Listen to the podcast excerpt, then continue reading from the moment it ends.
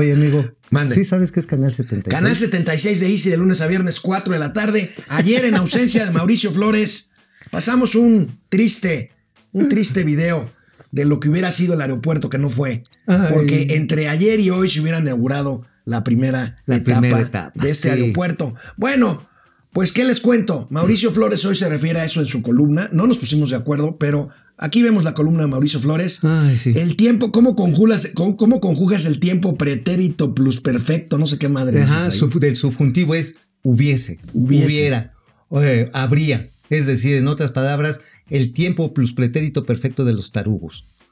O sea, sí, sí, o sea, es cuando crees que puedes cambiar el pasado para cambiar el futuro. El caso es que no hay aeropuerto. No hay y aeropuerto. amigo, ¿qué datos tienes de lo que hubiera sido este Mira, aeropuerto? fíjate, no hubiera estado al 100% en la primera etapa, pero se calcula que hubiera estado al 90%. El tren que iba a conectar, iba a conectar lo que va de observatorio a este nuevo aeropuerto sobre viaducto, llevaría un avance del 40% según los- la- los- las proyecciones de obra.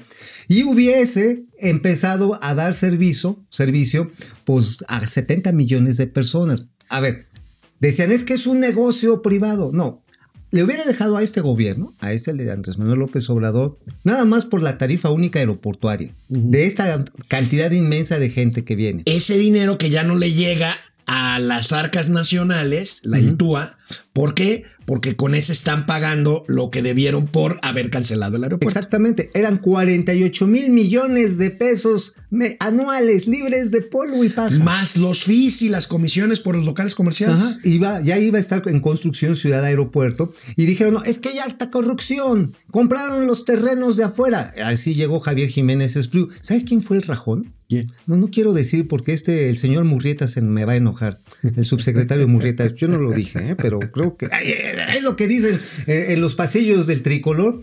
Dijo, no, es que sí, Peña Nieto, Bebé y sus cuates compraron terrenos alrededor. Bueno, si los hubieran comprado arriba de un cerro, era muy su problema. Yo les ¿eh? quiero decir algo. Hoy leí una nota en el periódico de que la SCT ya reconoció que no encontró una sola prueba evidente, clara, de corrupción en el proyecto del aeropuerto No internacional la. A ver, las licitaciones fueron vistas así, absolutamente. Algo que no se ha visto en el aeropuerto de Santa Fantasía, ¿eh?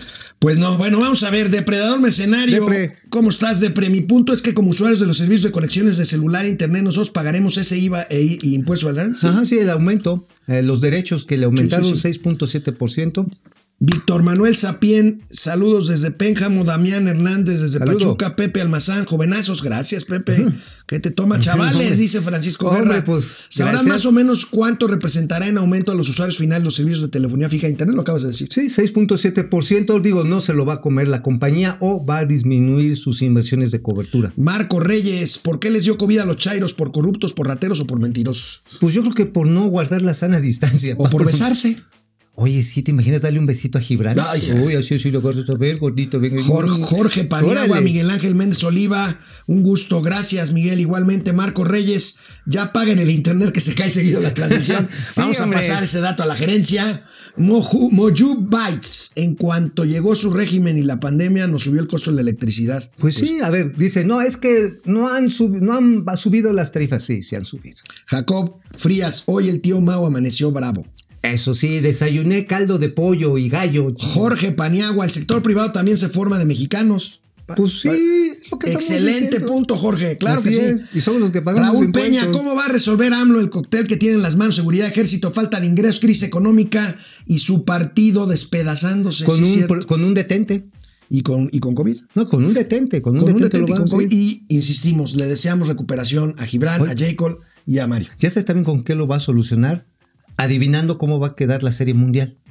Ah, que van 1-1, ¿eh? Van 1-1. Sí, sí. Van 1-1. Creo que va Dodgers con los Dodgers, ¿no? Dodgers y Rey. Eh, el presidente va con, va con Dodgers. Ah, pues bueno, Ari. Loe, La Juan Ramón José Luis Rojas, desde Laredo, Leti Velázquez. Hola. Una pregunta: ¿se puede meter amparos para que no se gasten los fideicomisos que se agandalló el gobierno? Ya no. No, ya ahorita ya es ley. A lo mejor caso por caso sí, ¿no? Eh, Pues, probablemente si defiendes el derecho que habías co- constituido a lo largo del tiempo, puedes reclamar que se te mantenga ese mismo recurso sin pasar por el tamiz, la aprobación presidencial, porque ahora los recursos los van a dar desde Palacio Nacional. sí, Y cada año se va a autorizar por el presupuesto. Ajá, entonces, va a ser un lío. Entonces ustedes, no, no, primero ya saben, tienen que ponerse en la posición a las de acá y Poninas dijo popochas y ahí va su bar. Fernando Antunes, Enrique Herdes, Rogelio desde Xochimilco, gracias.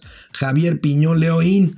Vengan las noticias financieras digeridas para gente común y corriente. De eso se trata. Muchas Eso es, gracias. muchas gracias. Alma Resinas, los veo con la alegría. Muchas gracias. Yo te leo con gran alegría, Alma. Rocío Gracias, González, gracias. Jorge García desde Alma. Saltillo, Jesús Sánchez desde Sun City, California. Sun City, órale. ¿Qué hay de que Pío ya declaró ante la fiscalía? Ya declaró, nada más Sí, que ya. no sabemos qué. Sí, no, pues ahora sí no sabemos Y, ni y qué. además de- declaró y demandó a Loret, lo, que es- lo cual me parece Loret. un des- que lo metan al bote por 12 años. O sea, a Bueno. ver, ¿por qué anda viendo mis chingaderas? No se vale. O sea, Tenemos una pregunta en Facebook, a, A ver, ver. si nos ayudan a contestarla. Ya, ya van varios que están ahí metidos. ¿Son justos los reveses legales a Rocío Ali? Sí, los privados deben invertir en energía 91%. No, ella busca la soberanía energética 9%. 9%. Bueno, pues vamos a ver inflación. A ver, hoy, viene. hoy INEGI, INEGI reporta inflación, sigue presionando el índice nacional de precios al consumidor, aumenta 0.54%, anual 4.09%. Amigo, está presionadona. Vamos a ver el cuadro. a ver, viene ahí, van a ver cómo los precios. No quiere decir que esté aumentando nada más este ritmo, significa que sigue, sigue presionando el cambio de los precios, 4.09%. Y bueno, vean ustedes eh, los alimentos, el no subyacente, los que no están influenciados por los precios del sector público, 15% frutas y verdura. Amigo, la verdura te va a salir más cara. 15% Ajá. de incremento De en frutas incremento. y verduras. Productos Eso es lo que se quejan las amas de casa. ¿eh? Pues sí, pues sí, digo, bueno, a veces se quejan porque no hay verdura, ¿no? Digo, hay que ser sincero. No Porque- seas- Sí, porque a ver, llegas al mercado y encuentras unos aguacatitos así, todos chupaditos, este, así como tú comprenderás, encuentras este pepinitos. Bueno, así pues la inflación que presionada. Vamos a ver qué hace el Banco de México en su, pon- en su próxima junta de, política monetaria. Yo me imagino que va a mantener la tasa de interés en donde está. Sí, ahora también esto está influenciado por un tema laboral, amigo. Ayer Jonathan Heath, uno de los subgobernadores, yo creo que uno de los mejores economistas de este país, ahí en Banco de México, pues daba a conocer que ah, empieza una recuperación ligera, pero recuperación al fin y al cabo del número de, de trabajadores que están buscando ingreso. Tenemos los datos de Jonathan Heath. Por ahí tenemos una tablita que subió al Twitter el buen Jonathan Heath. Buen tipo, Jonathan, ¿no? Ajá, sí. Y bueno, lo cierto está en que ustedes ven que llegamos a tener la necesidad, pues cerca de 34 millones de personas en mayo pasado. Ahorita ya nada más son 21 millones. De todas maneras, es un mundanal de gente que necesita empleo, 21 millones. Llegamos a un tope de 34. Sin embargo, pues la recuperación es muy, todavía muy distante y lejana. Bueno, pues vamos a ver qué pasa con esto. Desgraciadamente, esa es la, esa es la realidad. Nos vemos mañana, ya viernes. Aquí Mauricio Flores y un servidor, Canal Aquí 76 estamos, ¿eh? de Easy, Conste. de lunes a viernes. Mañana nos vemos viernes. Vamos, réjete bien. Momento financiero.